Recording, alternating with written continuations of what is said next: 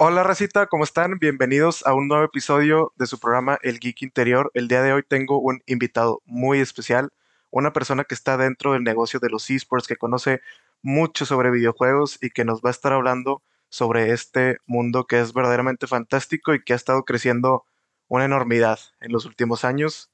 Julio Gómez, ¿cómo estás, Julio?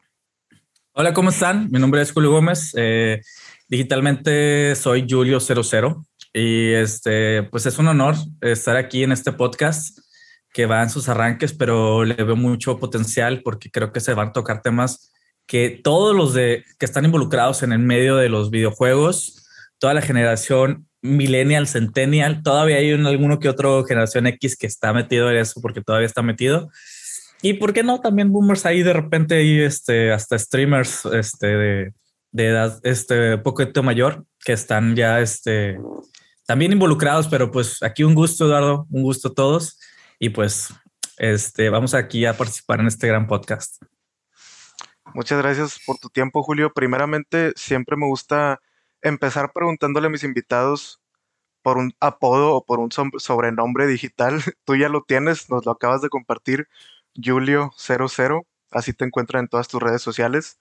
Pero, ¿has tenido algún otro apodo que utilizaras cuando eras más joven en, en el mundo digital o cuando jugabas? No, fíjate que ha sido el único. Y es, y esto es una historia nos remontamos, digo, con esto voy a decir un poquito, voy a revelar un poco mi edad, pero nos vamos a remontar a, creo que era 1999. Este, y mi primera, mis primeras interacciones con el Internet eh, fue en la biblioteca de mi escuela. Y para usar muchas cosas, pues pedían tener un correo electrónico. Y en ese entonces, el explorador, el Internet Explorer, que era el único que se conocía, bueno, también estaba Netscape y otras cosas, este, pues ya te tenía la opción de ir unas ventanitas de que el Hotmail, ah, pues ahí te haces un Hotmail. Y pues ahí estaba yo este, jugando con la idea de, pues, ¿qué me pongo de correo? Pues mi nombre. Pues, obviamente yo no sabía, yo tenía 12 años. Este, que pues dije, pues julio arroba hotmail.com. Pues no, ya estaba tomado. Julio Armando no, ya estaba tomado. Julio Gómez ya estaba tomado. Este, bueno, eh, no sé, pues ya sabes, uno con mentalidad así de niño preadolescente le puse el exterminador arroba hotmail. No, no estaba. Este, luego le puse, no sé, Julio 007 por James Bond. Tampoco estaba. Le quité el 7 y se quedó como Julio 00. Ah, y desde 1099 a la fecha, ese hotmail se perdió porque por cambio de contraseñas o no sé qué pasó se perdió, pero pues ya tenía mi Gmail, así que pues, ya saben mi correo para contacto, como quiera. Este, y así se quedó. Y para todo era, no, no voy a batallar. Julio 00, Julio 00. Para todo se quedó Julio 00. Este, cuando me empiezo a meter en el medio de, del streaming y de, de los eSports, sí quería tener como una identidad que estuviera ligada a mi proyecto, que es Inner, que es INNR es pues, la palabra inner por interior. Sí, claro. Este, y me quise poner Julio G, bajo inner, o sea, no sé, pero al final todas mis redes estaban como diferentes, que no, todas tienen que ser unificadas. Siempre he sido Julio 00, aquí se va a quedar Julio 00. Así que, este, así, por eso es el, el, el mi nombre eh, virtual, básicamente. Muy bien, la verdad es una gran historia me llama la atención que muchos de los sobrenombres de los de las personas que he tenido surgen a partir de ese de ese primer hotmail, ¿no? Pero me llama mucho la atención que tú has, sido consistente con, ese sobrenombre. Este, no, pues muy bien. Oye, y cuéntame, cuando eras niño en tu infancia, ¿qué videojuegos recuerdas? O sea, ¿cuál es el videojuego que recuerdas con más cariño o el que más hayas jugado? Te voy a decir desde cuándo tengo memoria de los videojuegos. Tengo 32 años jugando videojuegos, tengo ahorita 34 años. Desde los dos años, mi mamá me llevaba a las, a las maquinitas, a las salas de arcade, como le digan en cada lugares donde vivan. Este, y me cargaba para jugar Street Fighter o Pac-Man o King o Donkey Kong o cosas por el estilo. Este, y desde ahí empezó mi conexión. Luego resultó que enfrente de mi casa eh, abrieron un, un, videocentro que era donde íbamos a rentar los, las cassettes, incluso también pues ya rentaban videojuegos y tenían sus, sus maquinitas, sus arcades ahí que eran de Street Fighter y despuésito, este, tanto después, un poquito después, pues pusieron el de, el de Mortal Kombat. Este Street Fighter 2 y Mortal Kombat. Entonces, sí se cuenta que yo me la pasaba ahí y era muy amigo también del, del niño que de la, de la familia que tenía en el videocentro. Así que, pues, a veces pues, yo le rentaba juegos, o sea, Ah, y, y, pues jugaba ahí en las maquinitas y pues mm, se molestaban mucho. Eso ya tenía unos tres, ya tenía unos tres, cuatro años. Se molestaban mucho los niños porque no me vencían, pero realmente era muy spammer. O sea, realmente éramos usaba Gail y me la pasaba haciendo Sonic Boom, Sonic Boom, Sonic Boom, Sonic Boom. Y no podían porque se los aventaba por todos lados y no podían avanzar y los mataba y se enojaban, me correteaban, o sea, me querían apedrar. Este, y cuando tengo eh, en Navidad, me regalan mi primer Nintendo, que lo tengo, pues, todavía está en, la, está en la casa de mi familia, está emplayado y todo bien cuidado. Eh, y, y me, este, me pasa que eh, yo muy emocionado le digo a mis papás que pues quiero jugar. Me dice, no, estamos muy cansados, mañana en la mañana ya con más calma. Me, me voy a dormir, veo que ellos se duermen, voy a la sala, saco el Nintendo, veo los instructivos, tiene tres años, ni siquiera sé leer, ni siquiera mm. sé inglés veo nada más los, los, los, las figuritas, los cables, conecto y me la paso la madrugada jugando Super Mario Bros. y Dot Hunt, el juego de la, de la pistola de los patos.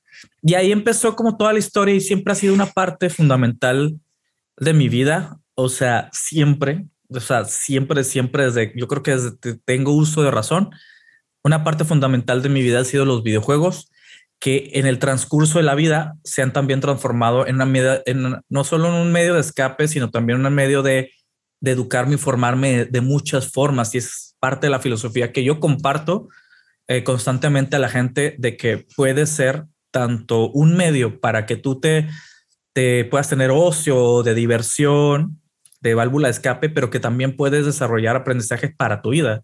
Porque digamos que el inglés que yo llego a saber pues es gran parte por la práctica de los videojuegos, porque antes no se traducían como antes, pues que ya te lo ponen en casi todos los idiomas. Sí, la verdad estoy muy de acuerdo con eso que dices. Este, yo ah, prácticamente, obviamente en la primaria tenía clases de inglés y lo que fuera, pero pues cuando eres niño, realmente como que no te importa tanto la escuela, solamente quieres jugar y, disfrutar y ser feliz. Y, y, concuerdo mucho con lo que dices, o sea, yo, yo crecí con un Nintendo 64, fue mi primera consola, tengo 26 años. Y, aprendí muchísimo de los videojuegos, aprendí, como dices, aprendes idiomas, o sea, realmente yo puedo decir que gran parte de lo que sé de inglés se lo debo a los videojuegos, sin problema, ¿no? O sea, también son una herramienta de aprendizaje. Por la este, práctica.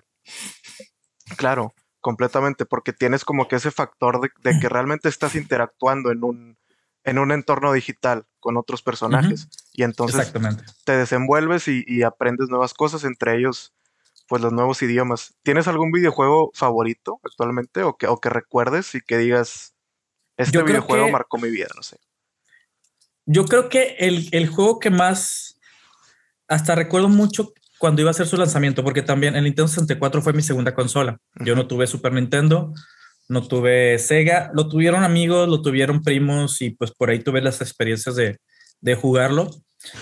Pero eh, del Nintendo 64, yo creo que el que sí me marcó y yo creo que es uno de los juegos que más he jugado y me acabo en mi vida ha sido The Legend of Zelda Ocarina of the Time. Y este, y ese, pues para mí, ya no he tenido realmente, sé que ya pasan pasado años, pero pues por desidia no he jugado el Breath of the Wild que muchos lo consideran a la par de nivel y creo que debe ser muy buen juego porque he llegado a ver gameplays, no todos completos porque pues si quiero alguna vez jugarlo. Pero sí, este, porque aparte es un juego que en esa etapa de mi vida, en esa etapa de mi vida, mm, eh, pues las cosas en casa no iban tan bien, tanto en la familia como económicamente. Así que fue un juego que eran los pocos juegos que tenía este, porque pues ya no estaba el videocentro, eh, el videocentro cerca frente a mi casa y tenía que caminar unos 15 minutos de niño para rentarlo y pues ahorrar, ahorrar dinero la semana para rentar un nuevo juego. Sí. Pero cuando no podía, pues tenía The Legend of Zelda y me lo acababa hasta dos veces por semana. o sea, por fin de semana. Ajá, y como que, ay, ahora hago esto y ahora lo otro y cosas por el estilo. Ya el templo del agua te hacía este los mandados, ¿no? Un poco sí, un poco sí, porque ya me lo sabía, pero sabes que una de las cosas que también recuerdo con mucho cariño es la revista Nintendo Manía. Ah, sí. Este, donde el, editor era Gus Rodríguez, que en paz descanse, que era el, el productor y conductor de, de, no, bueno, era la revista Club Nintendo y él era el del, del programa Nintendo Manía. claro. Sí, sí, sí. Fíjate, me, me, encanta que hayas mencionado Ocarina of Time. Es, es, es mi videojuego favorito de todos los tiempos. Ocarina of Time. Creo que es, es.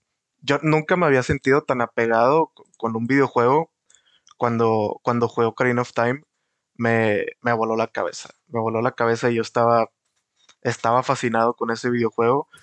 Hay muchos videojuegos del Nintendo 64 que me gustan. Yo crecí, yo fui mucho de Banjo, Banjo Kazooie y Banjo Tooie. ¿Eh?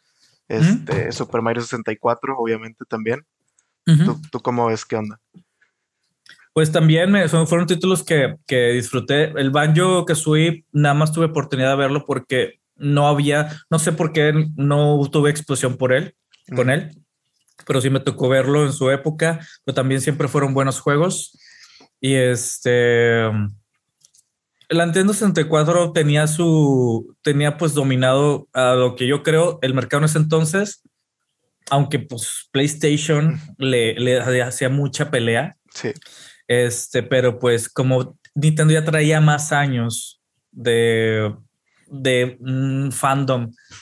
Pero si este, um, hasta yo creo que de años después yo tuve mi contacto con PlayStation, pero pues de Nintendo, sí, esa super, de 64. También recuerdo mucho GoldenEye. Sí, claro. De 007. Este. Um, Perfect Dark también era un shooter muy bueno. E, el Perfect Dark, sí, que ahí sí tenías que estirarte un poquito, tienes que conseguir el expansion pack para que puedas jugarlo. Eh, bueno, no se diga también el Majora's Mask. Ah, también un juegazo. También un juegazo, el más oscuro de todas las de toda la saga de Legend of Zelda. Em, este, ¿qué más? ¿Qué más? ¿Qué más? Mario Kart también. Me la pasaba horas y horas con Mario Kart. Eh, Mario Party y los que llegaron a salir para Nintendo 64. Eh, y pues también otros como Jet for Gemini, que también fue una revelación para su época. Pero sí me tocó jugar muchos, principalmente porque tuve la oportunidad y yo me buscaba rentarlos o intercambiar cassettes. Tenía mis cassettes de, cajón, que eso no los cambiaba por nada, que eran Zelda, Mario 64, Mario Kart, este, y tenía otros tantos que eran para intercambio. Encontraba a alguien que me quisiera intercambiar el cartucho, hicimos intercambio y así pasaron varios y más los que llegaba a rentar. Este, así que pues eso fue como mi experiencia con el Nintendo 64 también. Sí, ¿has, has visto, hay un video en YouTube que se llama Nintendo 64 y es un niño en Navidad abriendo el Nintendo 64 súper emocionado. Sí, claro, gritando Nintendo 64 y que le han hecho memes y parodias y hasta le han puesto fondo musical de power metal o de death metal, así como sí, sí, sí, claro. Sí, yo me relaciono mucho con ese video. También el comercial de, Smash de Nintendo 64 con las botargas de Yoshi y de Donkey Kong y de, y de Mario ahí peleándose. También está, Está muy divertido, ¿no? Sí. El Smash. El primer Smash fue para Nintendo 64, ¿no? Fue el donde empezó todo. Sí, exactamente. También, también el, también el Smash era un juego que yo no, que era de mis cajones y también mucho, este, que mis amigos de la, de la colonia, de la cuadra, pues iban a la casa a las retas. Yo, yo inicié muchos en los videojuegos por el Smash incluso, porque pues llegaba a ser muy aburrido jugar con las computadoras solo y era pues bueno, pues vamos a jugar con otros ya que se calen y que se entrenen y hacer las retas este, con los amiguitos de la cuadra. Y de ahí pues muchos no tenían, los, no tenían como la cultura, no tenían como la, el, el acercamiento. Y gracias a eso pues también, o sea, se metieron en el medio y pues lo disfrutaron y, y pues fue, eh, eh, fue todo un, ha sido como todo para mi vida y para yo creo que todo el mundo también, porque hay muchos aspectos que hay que eh, tomar en cuenta eh, una influencia cultural muy grande para el desarrollo, incluso de lo que vivimos ahorita, lo que tenemos ahorita. Inclusive, pues, esta, esta plataforma en donde yo ahorita estoy eh, transmitiendo Twitch, pues viene de todo eso y ya a nivel negocio, pues se ha construido una industria multibillonaria que sigue impactando. Sí, claro, completamente de acuerdo. Y actualmente, este, pues digamos, en cuanto a empresas de videojuegos, ¿no? Tenemos a Microsoft con Xbox, Sony con PlayStation, el, siempre, siempre fiel Nintendo también, que es el que tiene los más años de experiencia. Eh, ¿Con cuál te sientes más identificada o, eres de plano de que tú le das a todo?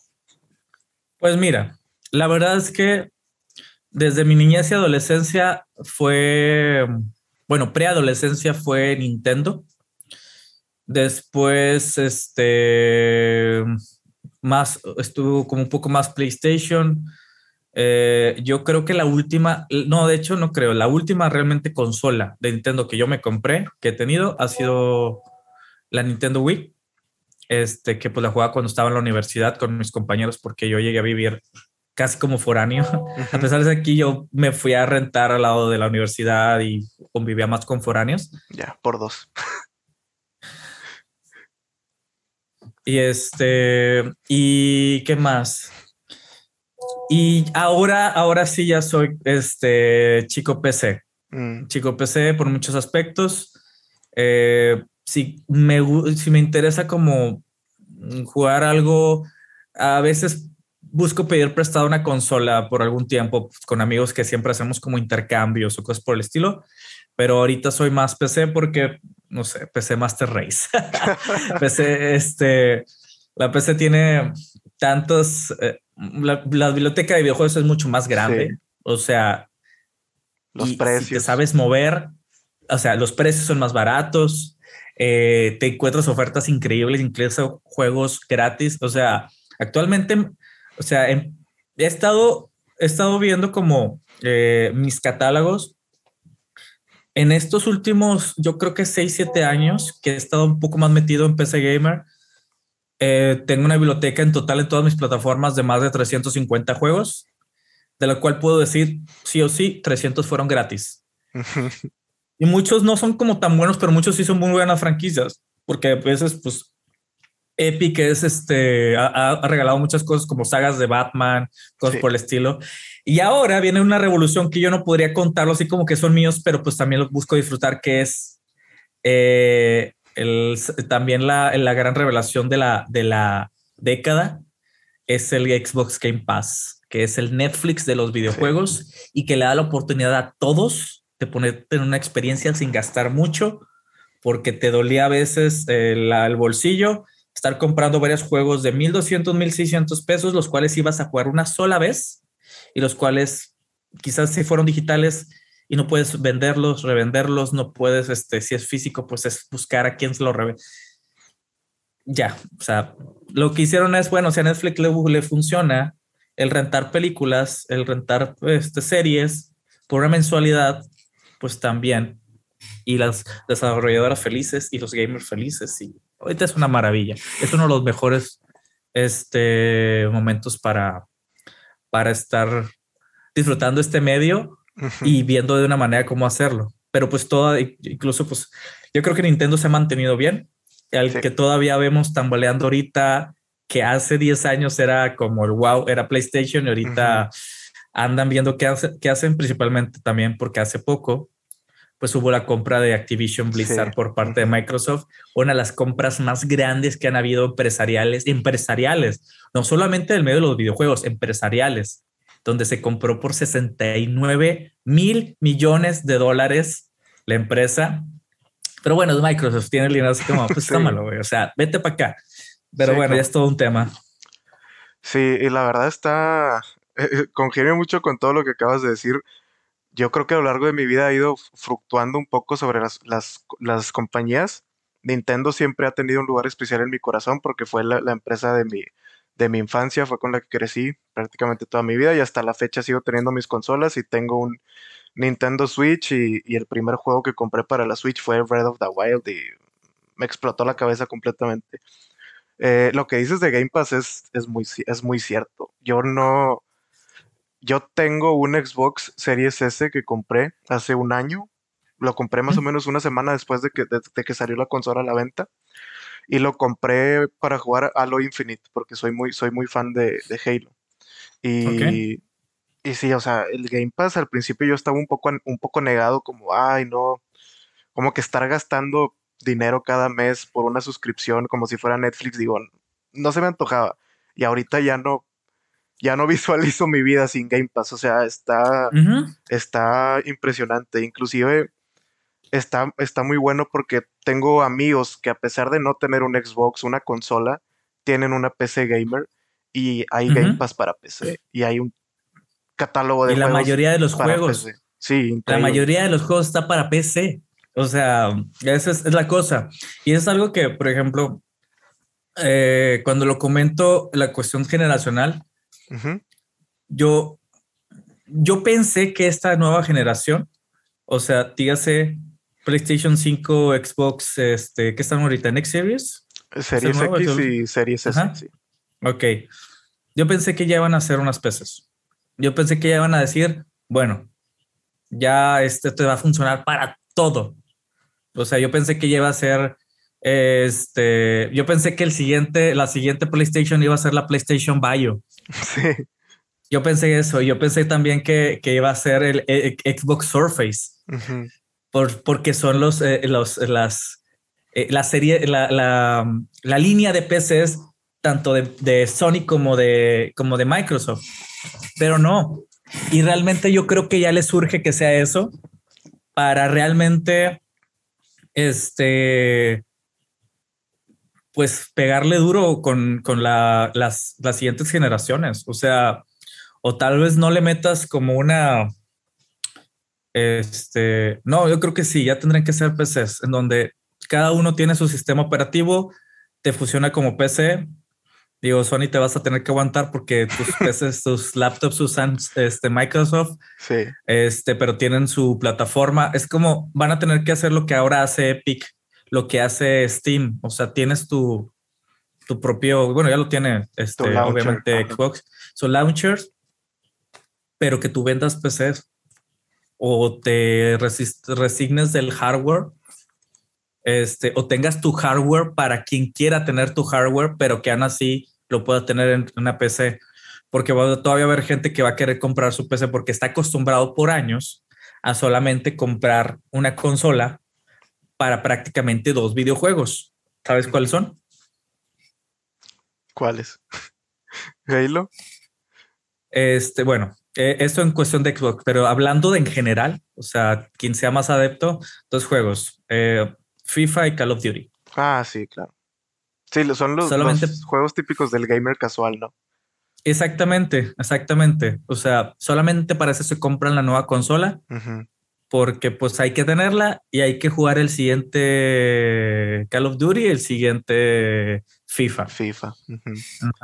Aunque muchos ya sepamos que FIFA lo único que lanza es un DLC disfrazado de juego nuevo. Sí, claro. Y al final de cuentas la, la mayoría de las ganancias de FIFA no están en sí de las, de las ventas de las copias del videojuego, sino, las, en, sino en el Ultimate Team, que es... Ah, ah, ese es lo nuevo. Eso también es un tema muy importante. Sí. Que cómo ha cambiado la economía de los videojuegos, pero sígueme diciendo, perdón. Sí, sí, sí, te decía que, que ya, ya ha habido reportes, de, me parece que desde, el, desde que empezaron a meter este modo de juego del Ultimate Team, que EA gana más con, lo, con las microtransacciones dentro del modo de juego de Ultimate Team, que para los que no sepan es un modo de juego donde abres sobres y, creas tu propia plantilla con, con, jugadores de todo el mundo y juegas en línea contra otras personas. La mayoría de las ganancias de, de EA en cuanto a FIFA no están en las copias que venden en el videojuego, sino lo que, lo que venden de Ultimate Team con las microtransacciones, con los famosos FIFA Points. Pero sí me llama mucho la atención. Creo que sé para dónde vas, ¿no? Que este, que los videojuegos ya no son un producto, sino un servicio, ¿no? En general, no, pues, es que hay de todo. Hay de todo. O sea, sí, sí, o sea, ya se sabe en la cuestión de negocios que si un producto es eh, gratis, es que no es el producto, el productor es tú, en muchos aspectos. O sea, el, principal ejemplo en los últimos años ha sido Fortnite. O sea, Fortnite se ha vuelto un medio de publicidad masivo para Marvel, para DC, para músicos, para películas, para series, para todo el medio pop realmente. O sea, ya, o sea, hace unos meses que salió la serie de Arcane de League of Legends, nadie se hubiera imaginado que dentro de Fortnite estuvieran personajes de League of Legends. Nadie hace dos, tres años en la vida te lo hubieras imaginado. O sea, y, el Chapulín Colorado.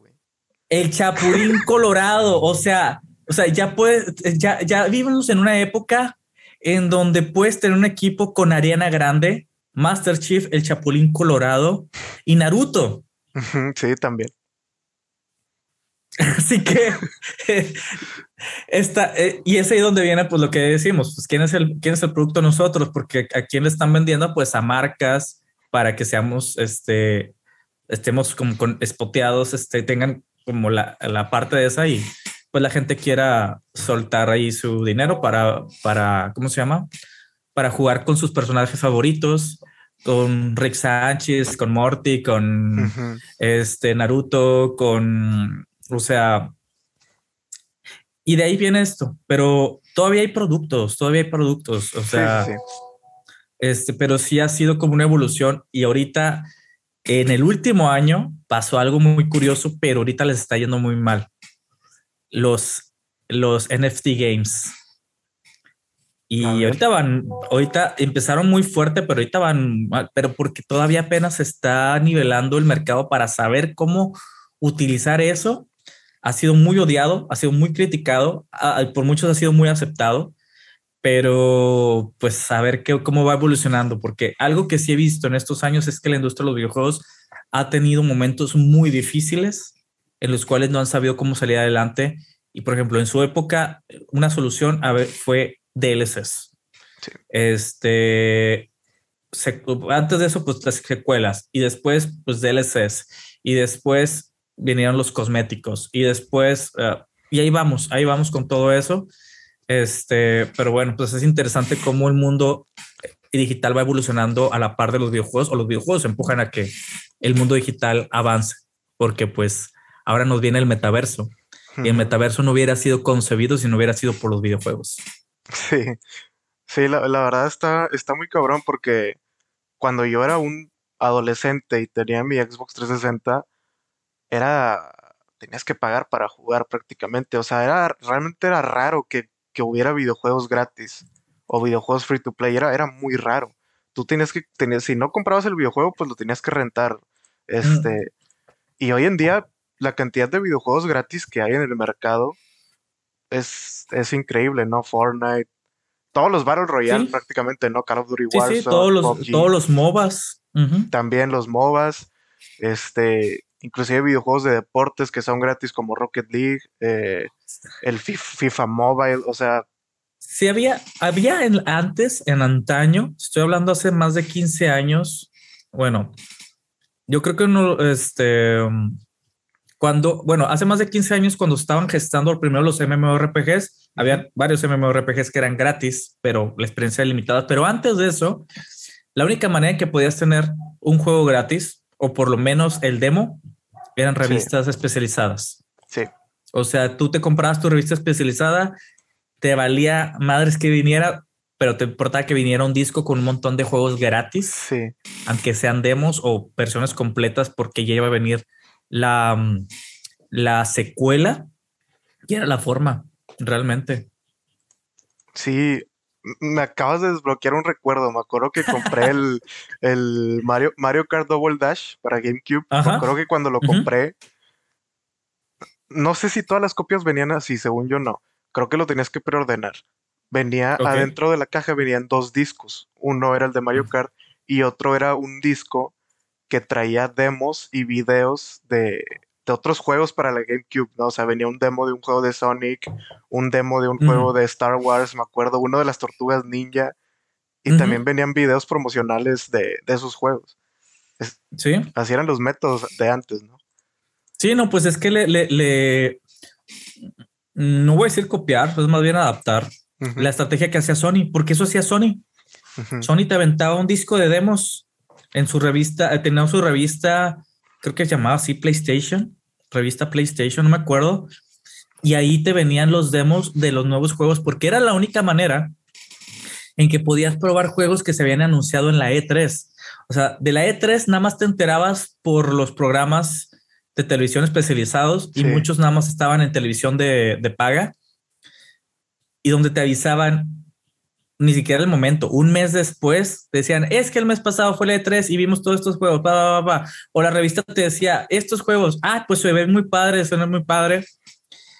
Y pues PlayStation lo que empezó a hacer es lanzar discos en sus revistas de demos para que vieran eso, porque yo me acuerdo, por ejemplo, de PlayStation, que llegué a jugar de demos de, de Spyro, demo de, mm, de Tony Hawk Pro Skater, mm. demo de... Mm, creo que de Call of Duty, no me acuerdo bien, pero sí, o sea, era como la forma de, de distribuir antes el pre-internet o el pre-web 2.0, que es, es el que vivimos en parte y que ya estamos migrando al web 3.0. Pero pues sí, era parte de lo que se vivía y este, y pues ahora va a abarcar todo. O sea, los videojuegos, el, medio de los videojuegos va a abarcar todo porque ya es un, ya estás, vas a estar dentro de un videojuego para estar en una sala de cine, estar en una sala virtual. O sea, al rato Zoom va a tener sus salas virtuales y tú y yo vamos a estar en una sala VR y es lo que vamos a estar transmitiendo o en Meta o dentro de Meta, más bien, más bien dentro de Meta. Y este, y viene, viene muy padre. Pues para mí es como mi vida, es eh, parte de lo que comparto para que se den cuenta de que pues no es solo gente perdiendo el tiempo o, este, o quemándose el cerebro. O sea, me estaba acordando de un meme, un meme de, de, un señor que traía un montón de cheves y de cigarros y, de, y le dice el niño, eh, su hijo a él, papá, mira, me acabo de comprar este juego. No, mijo, eso le va, le va a fregar el cerebro, le va a arreglar la salud. Y el señor con las caguamas o las cheves y los cigarros. O sea. Y moneándose. sí, exactamente. Sí, no, la verdad sí, sí estoy muy de acuerdo. Más adelante este, estaremos tocando ese tema, pero, pero me llamó la, atención lo que mencionaste primero del E3, porque antes era, o sea, si te querías informar sobre lo, sobre lo que iba a ser un videojuego nuevo, pues no era tan fácil, ¿no? Hoy en día ya, ya te informas muy fácilmente. Segundos. Sí, literalmente, estás a, un clic de distancia, ¿no? Y me llama mucho la atención, por ejemplo, lo que pasó este año con los, bueno, el año pasado más bien con los Game Awards, que ah, tenían una nominación especial para creadores, para streamers, ¿no? Y creo que también Gref hizo su, su propia noche de gala donde también premiaban streamers y streamers del año y streamer revelación. O sea, ya los videojuegos se vuelven también un, como un trampolín para que la gente salte y, te des a conocer, ¿no? A lo mejor ya no necesariamente tienes que ser bueno jugando, sino tener carisma. Y eso también está muy interesante, ¿no? Todo ese fenómeno que han provocado los streamers. Sí, sí, sí, pues es que han sido, se ha, se ha democratizado la, la, mm, la difusión. O sea, antes ¿a quién te dirigías para conocer un videojuego? ¿Revistas o programas especializados? Todavía lo siguen existiendo, pero no llegan al impacto de un influencer, de un streamer, de un creador de contenido que llega a decenas, miles o millones de personas y este y las desarrolladoras apuestan más a eso que a una revista. A menos que una revista venga acompañada de varios, de varios influencers con mucho impacto este, y sí, o sea, eh, no he tenido la oportunidad de ir al E3 cuando tuve este, la oportunidad y que tenía boleto, este, se, se complicó la, la, la, ida realmente, pero todavía en ese entonces te pedían que fueras prensa para que pudieras acceder. Ahora es eso, si tienes números, si tienes números en redes sociales, pues ya, o sea, puedes entrar y o, paga, o paga para entrar. Digo, sí, siempre hubo las conferencias para prensa, y luego la Expo eh, en Los Ángeles para público en general. Pero si este mm, ha sido, o sea, yo todavía, el primer E3 que ya como a tener conciencia fue en el 94, porque el programa Nintendo Manía hablaba de eso y hablaba de los nuevos juegos para, para Sega, para Super Nintendo, anunciando eh, que iba a ser la Ultra 64, que iba a ser el nombre de la Nintendo 64. Ya después lo cambiaron a Nintendo 64 así por este, así en seco. Eh, porque venía del, del, Super y luego venía el Ultra. O sea, pero se quedó ya como Nintendo 64. Y se veían en ese entonces las primeras eh, escenas de de lo que iba a ser el Zelda, pero no tiene nombre, el Zelda para 74 y veías el Link todo poligoneado peleando contra un esqueleto, contra un, este, algo como un soldado todo plateado y este, y, y pues sí, eh, ahí sigue estando, pero como ha cambiado mucho y pues esperemos este, que haya la oportunidad pronto de asistir. Eh, yo creo que podría ser este año, sería de crearlo. Ya. Sí, la verdad está muy interesante este, todo este tema del E3. A mí siempre me ha llamado la atención cómo Nintendo se hace sus propios directos, ¿no? O sea, los, los famosísimos Nintendo Directs, que, que el último fue una bomba con todo lo que anunciaron, con el, con el Mario Strikers y todo esto. Pero me llama mucho la atención como ese pensamiento, digámosle, este, pues otras, de, como ese pensamiento al, ser de Japón, ¿no? Que tienen un pensamiento en donde hacen su propio, sus propios procesos, no, no, se involucran tanto en el E3, sino que ellos más bien hacen su propia transmisión en vivo exclusiva para sus fans, para su comunidad, ¿no? Sí, sí, sí. De hecho, no sé cuándo fue la última vez que realmente participaron. Lo último que yo me llego a acordar es cuando iban a lanzar Breath of the Wild. De ahí ya no supe si realmente participaron. Pero pues sí, o sea, ya vieron que hay otros medios para llegar a su gente sin tener que invertir ahí porque igual ya no está, no es tan costeable. Igual tal vez el 3 ya nada más es por la tradición, pero es un evento, es un evento más para la industria, a mi, a mi parecer, más de beneficio para la industria que para el consumidor. El consumidor, eh, pues se entera de las cosas que van a ver, las cosas que van a venir. Yo tengo varios años cubierto, cubriendo aquí en el canal OC3. Este, pero es más para la industria porque allá van a hacer networking. Ya. Van los, las, los publishers, las desarrolladoras, los medios, las revistas, los influencers hacer networking, negocios, este, es eso, es, es business. Este, y pues igual a Nintendo pues, tal vez no le interesan muchas de esas cosas, que eso ya es un tema enorme. sí por cuestiones hablando, por ejemplo, de la escena competitiva de Smash y cómo sea todas las polémicas que han habido en torno, pero eso ya es un tema más largo. Pero pues es, e, eso es lo que se está viviendo ahorita. Sí, sí, sí. Oye, pues vamos a entrar ahora sí a un, a un tema polémico, porque mencionabas hace rato, ¿no? El señor que le dice al niño que no, que no juegue videojuegos porque es adictivo y es malo. Este, ¿Qué opinas sobre la pareciera, o bueno, no pareciera, yo creo que es una realidad, que los medios de comunicación tienen una guerra y hoy en día también el presidente lo ha sacado a la luz y ha metido este tema a la conversación de la guerra contra los videojuegos, ¿no? O sea, ¿qué opinas? Ok. Yo opino que la guerra no existe. Ok. Yo opino que esa guerra no existe porque nunca se ha hecho realmente algo en sí en concreto para frenar, detener, restringir la, la industria. ¿Ok? Quisieron hacer, hace, no sé si fue el año pasado o te pasó, que quisieron hacer aquí su propia clasificación ah, cuando quedaron como payasos, la clown, o sea, porque es decir, eh, eh, oye, es que clasificación ya hay desde 1994. Claro. Y en todos los videojuegos, en toda caja, en todo cartucho viene su simbolito. Que no lo sepas leer tú, es tu pedo. Así que yo creo que la guerra no existe. No existe. el tema de atacar los videojuegos es una estrategia estilo caja china. Atácale. Pero sí le hicieron. Sí, una notificación me dije, ah, sí, sí, sí supe que le hicieron. Sí supe que le hicieron, Rex. Este sí supe que le hicieron.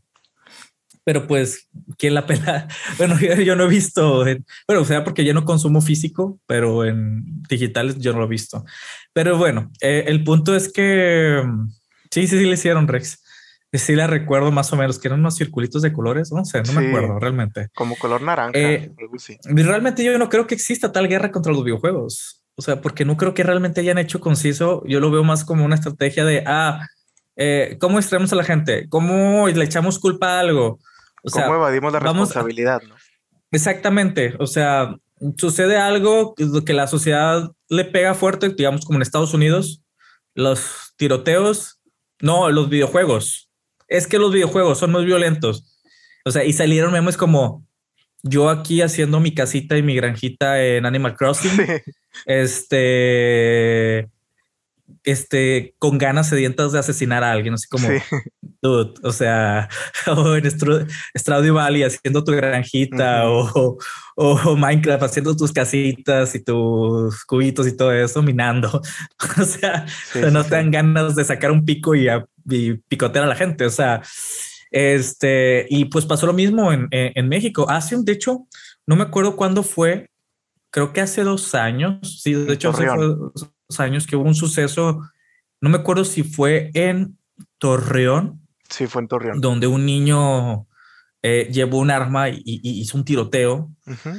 Y pues fue, se fueron directo por los videojuegos. Y precisamente me hablaron a, un programa de radio a hablar de eso y decirles, es que, es que, pues, eh, si, si el caso fuera que el videojuego es el que crea violencia, pues entonces sería la misma situación con las películas de Hollywood y con las series.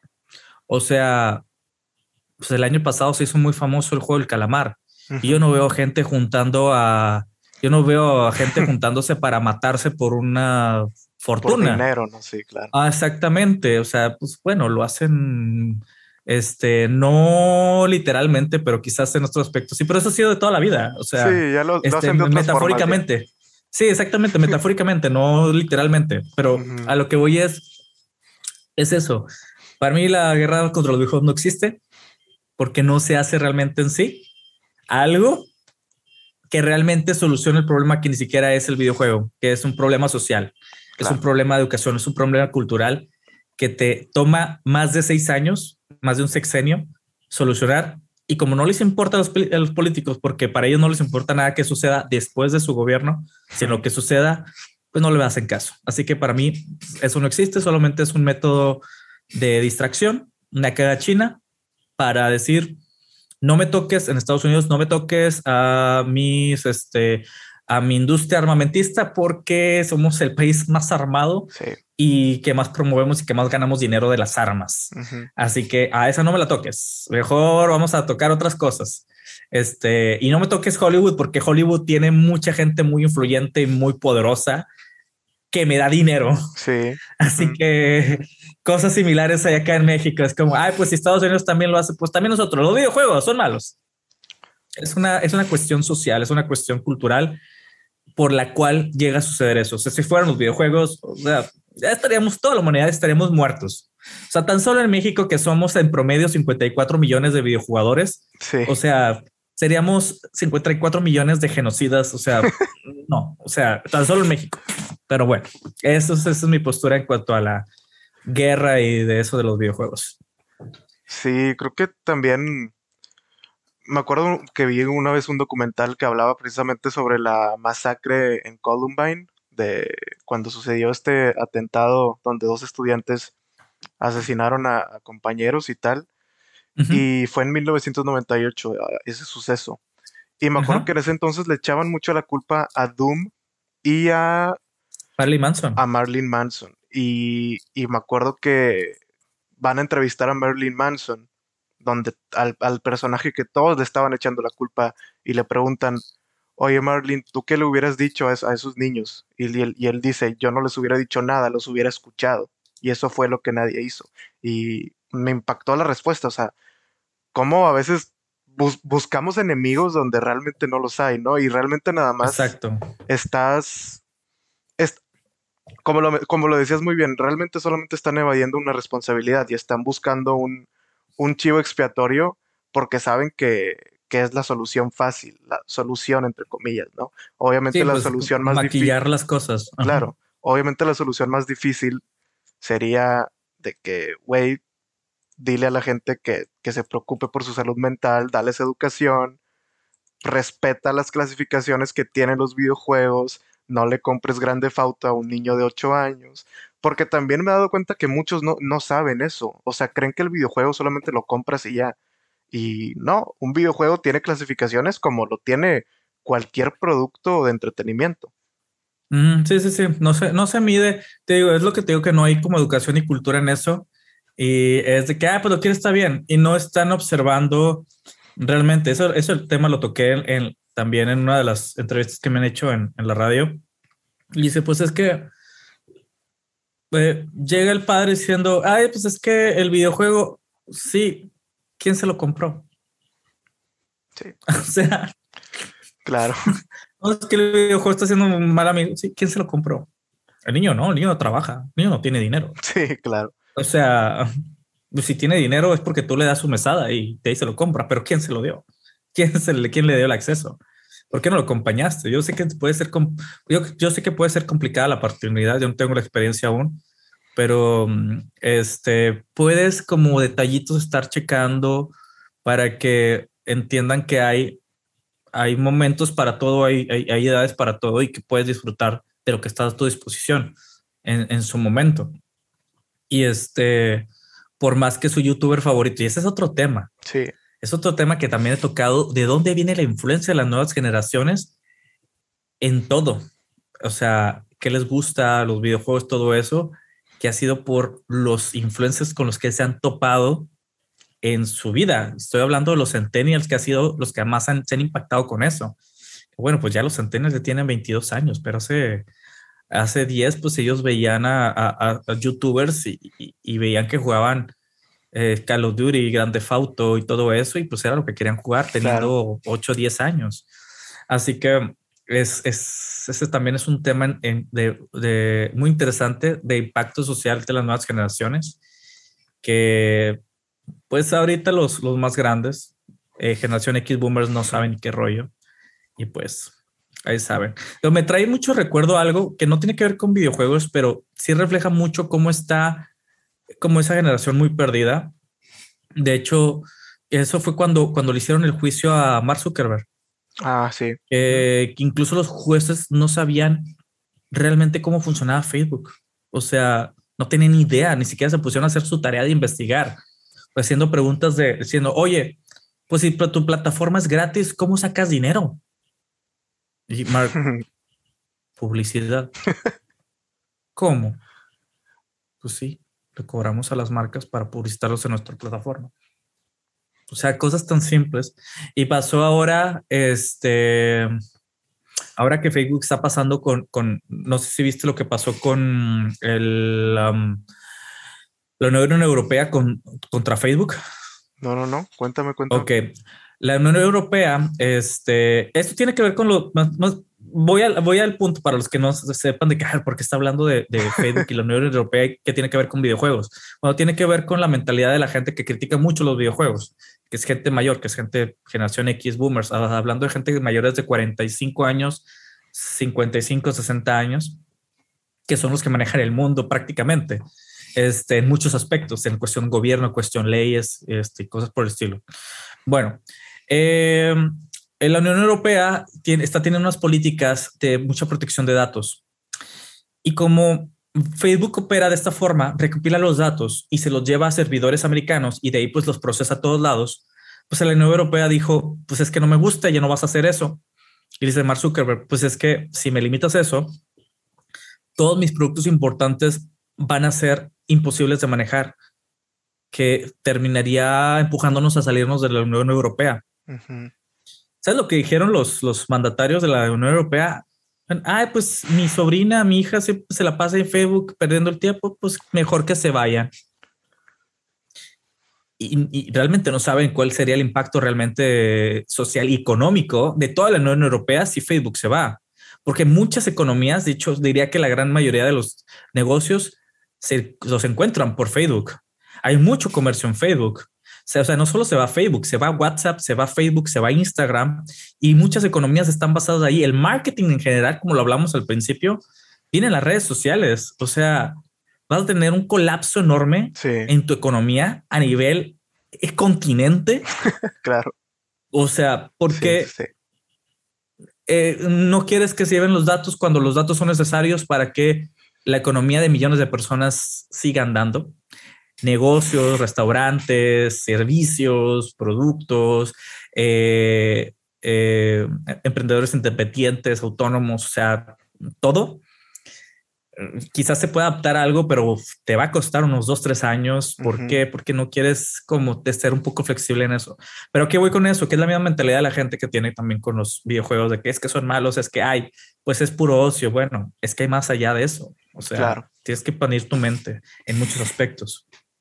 Sí, a final de cuentas, eh, lo he notado que con muchas personas que caen en este rango de edad que es una mentalidad muy cerrada, ¿no? Como que a veces da la impresión de que le tienen miedo a la tecnología y de que asocian la tecnología como algo malo. Cuando la verdad yo siempre he dicho que la tecnología no hay que tenerle miedo, hay que tenerle respeto. La tecnología, a final de cuentas, está ahí para hacerle la vida más fácil a los seres humanos, ¿no? Solamente la tienes que aprender a usar y usarla con responsabilidad.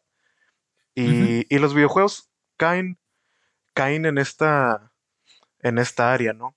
Este, pero bueno, me gustaría tocar precisamente ahora el tema de los, de los esports, ¿no? Porque a raíz de la pandemia, este, subieron, subió mucho el tema de los esports, ¿no? Una, yo como persona que ya los estaba consumiendo antes de la pandemia, me impacta mucho, me impactó mucho con el tema del fútbol, porque me acuerdo que cuando estaba en el programa de radio de fútbol el último, el último semestre que estuve, fue cuando empezó lo de la pandemia, se suspendió la liga, se suspendió el fútbol a nivel mundial y la liga MX empezó con esto de la I-Liga MX, ¿no? Y como que todos los que criticaban a, los videojuegos de que no son un deporte, de que eran una pérdida de tiempo, tal, se, tuvieron que tragar sus palabras y, la consumieron, ¿no? Entonces, ¿tú qué opinas? O sea, ¿realmente los videojuegos son un deporte? ¿Lo, crees? ¿Cuáles no, videojuegos? Los videojuegos, no son los videojuegos no son un deporte. Los, los deportes electrónicos son un deporte, o sea, los eSports. Muy bien. O sea, eh, si no hay un medio competitivo, no hay deporte. O sea, yo no podría decir que, yo no podría decir que, este, no sé, The Legend of Zelda sea un deporte. Claro, sí, ¿no? O sea, no podría decir que, no sé, o sea, muchos videojuegos. Mario, o los deportes. Sí, exactamente. Que aunque haya habido este, formas de hacerlo entre comillas competitivo, que no son deporte, que son los speedruns, que nada más es saber quién lo hace más rápido de cierta manera. Sí. Eso al final cuentas como un reto, como los récords Guinness, saber quién hace el reto de este estilo. Eh, este, no, los, los videojuegos competitivos que tienen ciertas características son un deporte. ¿Por qué? Porque el jugador tiene que desarrollar hábitos, disciplinas muy similares a la de un atleta de alguna disciplina física. O sea, pues incluso el póker se considera un deporte, el, ajedrez se considera un deporte y no, no este, lleva esfuerzo físico. Pero acá, por ejemplo, la experiencia que yo he tenido desde que me he involucrado en los eSports como ni siquiera tiene un nombre definido, algunos le llaman el, psicólogo de eSports, este, que yo no soy psicólogo, que yo no estoy de psicología, eh, otros le dicen el mental coach, otros le llaman el performance coach, que para mí es como un término más, más este, acertado, que yo me considero su performance coach. Este, pues esto, esto va muy a la par. Yo, yo el ejemplo más, creo que más, este, que más uso es el del fútbol americano, porque creo que es ahí donde manejan más diferentes tipos de coach, más que en el fútbol, soccer Este, desconozco mucho, pero no sé si sea como en el, pero sí sé que en, en, el, en el fútbol americano tienen el head coach, el, el, el coach principal, pero tienen el, el, el de el mental coach, el coach físico, este, para diferentes cosas. Y pues tienen que, eh, eh, un, una persona que aspira a ser, jugar competitivamente, tiene que desarrollarse tanto física como mental. Y eso es lo que hace que un videojuego que sea competitivo pueda llevarse a ser este, llamado un deporte. Incluye también que haya una escena competitiva, que hayan reglas, que haya normas, que hayan ligas, torneos y que haya pues un premio, así como pues en pues, la NFL, en el, en el, soccer, en todo, que pues termina este, congregándose, consagrándose una, una, un equipo ganador, un jugador, el mejor jugador del mundo, el mejor equipo del mundo. Este, y así, así es, o sea, y es lo que tiene que empezar a ver las personas de cuál es la diferencia. O sea, no porque juegas un juego tampoco competitivo significa que ya eres un deportista. Claro.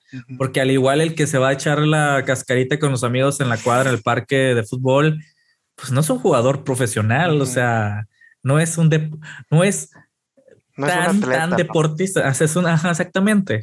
A lo que voy con esto es este para que un videojuego se considere deporte, este, deporte un, y es por un deporte electrónico, tiene que tener su escena competitiva y que pues el jugador tenga que desarrollarse en muchos aspectos muy similar a la de un este, atleta físico, olímpico, de cualquier deporte que tenga competitividad.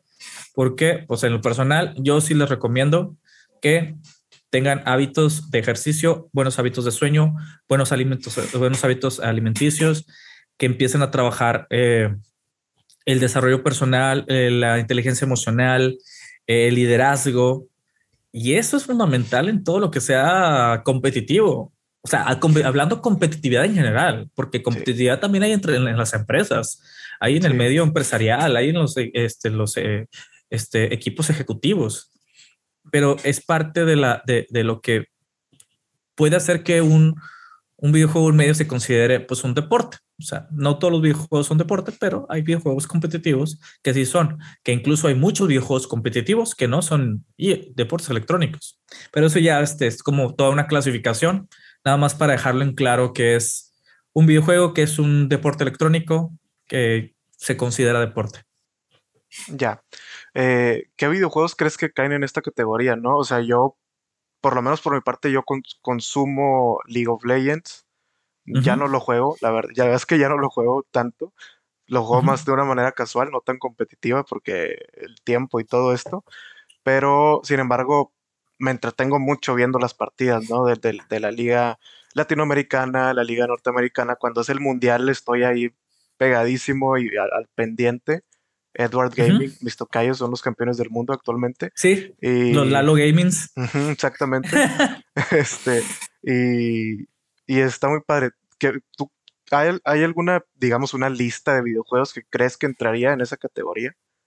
Sí, mira, aunque mucha gente, este, en el primero es como medio controversial porque a veces sí, a veces no, pero pues le echa ganas Fortnite.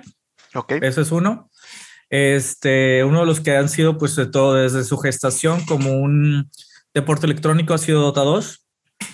Este, otro que ha sido, bueno, el, el abuelito o el padre de todos los eSports es este. Um, ah, lo tienen el punta de la lengua. Este. StarCraft. StarCraft, StarCraft, ajá, exactamente. Counter Strike también de toda la vida. Sí. Eh, creo que PUBG tiene su liga también. Eh, creo que también Call of Duty tiene su liga. Halo, Gear of Wars. Este, el móvil ha avanzado mucho en ese aspecto. Digamos, pues por ejemplo, Free Fire, que bueno, pues aquí, no sé si aquí mi estimado Rex, estuve muy involucrado con la empresa directamente, totalmente directamente. Se trabajaba ahí, era este, era mm, influence manager. Este, para Garena. Eh, lo era antes, pero pues por muchas cosas era Overwatch, a ver qué sucede después de la compra de Microsoft de Blizzard Activision, a ver si renuevan la Overwatch League, que fue muy prometedora. Este, mm, obviamente League of Legends y Apex también. Apex, este, Apex Legends. Y pues así hay varios que, que, este, que están por ahí, pero yo creo que de los que he mencionado han sido, a ver, espérate, se me abrió eso, perdón, han sido los más populares. Este, no sé si por ahí te venga a la mente algún otro, pero pues yo creo que más o menos esos. Sí, sí, sí, sí. Sí, no, completamente de acuerdo. Este, ¿cómo, cómo ves la industria en México? O sea, ¿realmente crees que sí te vaya, esté primeramente que esté creciendo, que haya crecido en los últimos años, eso sin duda, pero ¿crees que, crees que sea rentable? O sea, ¿cómo ves el apoyo de, la, de la comunidad? ¿Cómo ves a las marcas? ¿Realmente le están brindando el apoyo? ¿Va a crecer? ¿No va a eh, crecer? Fíjate que quién sabe, quién sabe más. Voy a decir lo, que yo sé, pero quien sabe más es, mi buen amigo Rex. Soy un Rex que está aquí en el chat, que de hecho nos está compartiendo algo. Free Fire eSport ha roto récords de audiencia. Eso es muy cierto. Ah, Eso es muy cierto. Tiene incluso más, tiene más audiencia que, que League of Legends, definitivamente. Este, y dice que el móvil es el futuro, aunque nos duela a los peceros. Sí, es que eso, eso es una realidad. A, mí, a mí no me duele. Yo creo que es como, lo mismo. Yo te, yo te continúo con lo que me acabas de, preguntar, porque creo que este punto es muy importante en la industria que la gente conozca. Ok. Eh, vamos a empezar desde, voy a empezar desde como lo básico. ¿Por qué el fútbol soccer, hablando de México, se hizo popular? Porque todo el mundo podía verlo gratis en la televisión abierta. Ok. Si hubiera habido otro deporte, si el béisbol se hubiera hecho popular en la televisión abierta, hubiera sido el béisbol el deporte mexicano, al igual que el americano. Pero, este, ¿qué es lo que pasa con, el, con, con juegos como Free Fire? que todo el mundo, todo mundo tiene un celular que Free Fire no te pide mucho, mucho para, para jugarlo. Así que tienes a más personas que pueden acceder a un, celular y jugarlo gratis y a su vez buscar contenido en redes sociales y empezarse a involucrar en el medio competitivo de Free Fire. Que pues para esto tenemos cercanos conocidos, personas que, o sea, que han llegado muy alto en, el Free Fire. Déjame, creo que un, un, amigo, de hecho, el año pasado llevó al equipo de LATAM a las finales en Filipinas, según recuerdo, Chubacón. Si ves esto, un saludo, amigo. Te quiero. este, pero es una realidad lo que dice Son Rex. O sea, móviles son futuro. ¿Por qué? Porque no todo el mundo tiene la economía para comprar una consola para comprar una pantalla que te dé todos los beneficios para la consola, o tal vez no está en la prioridad de, la, de las personas, este, y menos una PC que para correr juegos, lo más, lo mínimo que le tienes que invertir son 15 a 20 mil pesos, o sea, 500 a 1000 dólares mínimo. Eh, y un teléfono celular, pues ya es de uso básico, ya es de uso, ya es un, ya es un este artículo de uso básico para muchas cosas, seguridad, comunicación, entretenimiento, educación, y a la par le puedes meter un videojuego gratis. Y eso es lo que ha hecho que el mobile y Free Fire, sea como me dice mi buen amigo Rex, haya hecho que Free Fire haya roto este récords de audiencia. Este, recuérdame lo que no sé, es que me estabas comentando, sí, sí, sí, no fue por el hilo. No, primero la verdad, o sea, sí, eh, completamente de acuerdo con el tema de los móviles, de los celulares. Me llama mucho la atención que, dijiste que a, pesar de que a muchos les duela, y, y sí, o sea, yo tengo amigos que, que les duele, ¿no? Y que realmente están... Yo la verdad no, juego en el celular, yo el celular lo uso para comunicarme y para ver redes sociales y ver TikTok tres horas al día.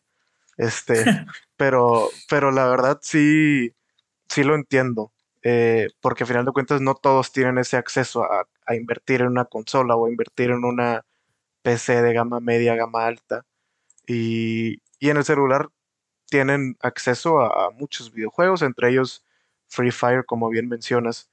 Me vino a la mente una conferencia de Blizzard en donde anunciaron un, un Diablo, un nuevo Diablo para, para celulares, que, mucha gente se quejó de eso, ¿no? Como si estuvieran abandonando a los fans de, de antaño.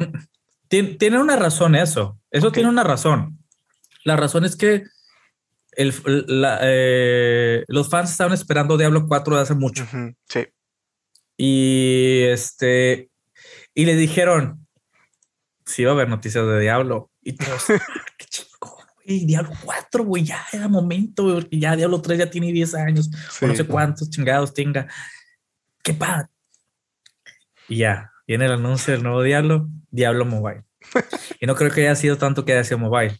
Es porque decepcionaron, ilusionaron. Es como, es como, ah, es como regresamos al ejemplo que diste del niño que abre el, el, regalo y es un Nintendo 64, pero también está la el, niño que abre su caja y es, es, caja de Nintendo 64 y abre y son puros calcetines y calzones. o sea, eso fue lo que le hicieron a los fans, básicamente. Les enseñaron un paquete de nuevo Diablo y al abrirlo, pues habían calzones rotos, o sea, con derrapados y con marca de canela y todo eso. O sea, es la gente, pues por eso se quejó. Así, así lo veo yo. sí, no, claro, les dieron, les enseñaron el dulce y se los quitaron, ¿no? Básicamente. o, no era dulce, era algo que no querían. Una fruta podrida, sí, literal. Este, te preguntaba sobre el tema de los esports en México, o sea, o sea, ¿cómo ves la industria? ¿Realmente crees que sí esté, esté avanzando, o sea, o al a un mediano plazo, digamos, ¿crees que esto vaya a crecer? O sea, como, como realmente lo esperas o, no? Voy a ser, voy a ser muy, muy sincero. Es un tema cultural. Ok. A México y Latinoamérica le falta mucho el desarrollo de la cultura de los deportes electrónicos. Free Fire no, Free Fire lo ha hecho bien, por eso va ganando. Pero dígase todos los demás, las empresas o los encargados no han sabido cómo conectar con la gente, no han sabido fidelizar a las personas. O sea, ¿cómo te explico que a, eh, por ejemplo, una final de Latinoamérica de mm, Free Fire tenga más de un millón doscientos viewers en una transmisión en YouTube? O más, no recuerdo cuánto. No sé si Rex tenga la cifra ahí más cercana exacta a que la final de la TAM no tenga más de 50, 100 mil en todas sus plataformas al mismo tiempo sumadas. Pues estamos hablando de que pues algo todavía no has aprendido a hacer. O sea, si tus números en jugadores realmente te dan para llegar a buenas audiencias, ¿por qué no has llegado a eso? Porque igual también le pasa mucho a los equipos, o sea, no han sabido consagrar su base de fans como lo haría un equipo de fútbol. No, no, no han hecho como ese trabajo de evangelismo, diría uno de mis mentores, Gai Kawasaki. Bueno, si a alguien no le suena, Gai Kawasaki fue el este, director del departamento de evangelismo de Apple. Ok escritor de este libro, buenísimo para todos los que quieran hacer empresa. A ver, déjame quito tantito mi, mi desenfoque porque me desenfoca esto, que como no identifica como mi cara. este, rapidito. Oh, en evidencia el estudio. Bueno, es este, este es Kawasaki. empezar 2.0, ok. Que ya debería estar haciendo el 3.0 porque hasta esto ya está un poquito obsoleto. Bueno, el Gui Kawasaki Gui Kawasaki fue el que se encargó de hacer la religión Apple. Era del equipo cercano de, Steve Jobs y gracias a él es que la gente se casa con Apple. Ya. Que tiene sus calcamonías. El por qué tiene una calcamonía, el por qué la caja tiene un aroma que es, es, es este aeromarketing, o sea, es neuromarketing de aromas, eh, la experiencia táctil, la que la, que la gente que se compró un iPhone se quiere comprar el siguiente y la Mac siguiente y el iMac y el iWatch, este, el Apple Watch y el, los, todo lo que sea. O sea, todo porque lo llevó a un nivel de evangelismo, lo llevó a, a nivel de fidelización. Las empresas no lo han entendido, no saben cómo hacer eso. tal vez ni siquiera está en su radar el cómo hacerlo. Es parte, esa es parte importante de marketing. Es algo que estamos, este, hemos estado, este, tú y yo, pues en el área eh, profesional. Cómo fidelizar a la gente, cómo hacerla que, que se llene de pasión como le haría un, fanático de tigres o rayados. ¿Qué, es que esto? Sí, o sea, venden sus camisitas y todo eso. Ay, pues me la cobro y todo eso. Ok. ¿Cómo lo llevas más allá? ¿Cómo haces que la gente se siga este, sintiendo parte y, no te esté chapulineando al equipo que ahora sí fue hablando, hablando, por ejemplo, de, de este um, League of Legends? la gente se pone la camiseta del equipo que va a Wars. Sí. Que termina, que termina este, cruz azuleando. Sí. Ajá. Y que no entienden muchos conceptos. Yo no voy a hablar de equipos ni personas, solo voy a hablar de una experiencia que tuve donde un equipo que iba muy mal, yo vi que estaban mal, yo empecé a hablar con contacto dije, contáctenme con el coach una de una a tres horas para trabajarles aquí a nivel moral, a nivel emocional, porque los veo devastados. Están con la moral muy baja y eso, dame, este, dame una hora mínimo y te los tengo el pedo. Me pidió mi currículum, visto. Mm. Son cosas que todavía las empresas, digo, no es como que sea esto como fidelidad, pero creo que es como un conjunto de cosas en la industria de los deportes electrónicos, tanto las empresas que están moviendo los, eh, los, eh, los torneos, las comunidades. Bueno, la verdad es que en la cuestión de las comunidades sí puedo decir que se están haciendo cosas nuevas porque sé quiénes están ahí y confío y, y, sé que están haciendo su mejor trabajo y sé que van ahí bien, pero apenas van empezando desde hace poco. Pero la cuestión así como de fidelizar, yo creo que le ha faltado mucho. O sea, los deportes electrónicos aquí en México y Latinoamérica creo que siguen estando en pañales este, han sido golpeados muy duros por federaciones que realmente no aportaron nada, que supuestamente iban a ser el puente entre la parte gubernamental, entre la gente y entre los medios para hacerlos crecer. Mm, les quedó grande el, paquete, incluso yo creo que ni siquiera tenían claridad de visión en lo que tenían que hacer, lo que querían hacer este, y terminaron estafando y defraudando mucha gente y desaparecieron. O sea, hay mucho trabajo detrás de cultura para crear, para construir un ecosistema real que te lleve a que la gente se fidelice y viva los eSports como vive un deporte al cual le gusta. En caso de México o Latinoamérica, el fútbol, que lleves a la persona a vivir su experiencia de eSport como lo llevaría en el fútbol. Hace como tres años, cuatro años que me invitaron a ver una final de League of Legends de Latinoamérica en el cine, lo vi y dije, wow, o sea, la gente con sus, con los globos estos aplaudiendo y con sus camisetas y gritando. Yo en ese entonces todavía no jugaba League of Legends. Yo todavía no sabía qué onda. Yo tenía medio conceptos de League of Legends, porque lo había visto de amigos o había analizado alguna cosa, pero lo que dije, wow, qué padre que está pasando eso. Yo ya no lo veo eso. O sea, o sea, a lo que lo que voy con esto. Los deportes electrónicos, los eSports en Latinoamérica necesitan sí o sí el desarrollo cultural el desarrollo de la cultura de los eSports, el desarrollo del ecosistema en donde la gente se sienta parte de esto, de donde se agarre su sentido de, mm, sentido de pertenencia y que, y que se case con un equipo, que se case con un eSport o con varios, pero que tengan en cada uno su equipo, o por ejemplo, si un equipo tienen diferentes, que se casen con el equipo y lo apoyen en este, otro, otro eSport que se me había olvidado era este Rainbow Six. Ah, claro. También. Este, que un equipo que tenga su, que siga al equipo de League of Legends, que, equipa su, que siga su equipo de Rainbow Six, que siga su equipo de Chala y que siga sus jugadores de Fortnite. Eso yo creo que es lo que ha faltado a la industria. Este, y a veces son cosas tan simples como ponerte a escuchar a tu comunidad y saber qué darles. escuchar más y hacer más. Escuchas y haces, escuchas y haces. Este, mides y mejoras, mides y mejoras. Si sigues escuchando, sigues escuchando tu comunidad, a ver, ¿qué es lo que quieres? ¿Qué te gusta? Y esto ya son, ya son este, temas de primero de, de negocios, porque al final de cuentas tu equipo de eSport es un negocio. Al final tu liga de eSport es un negocio.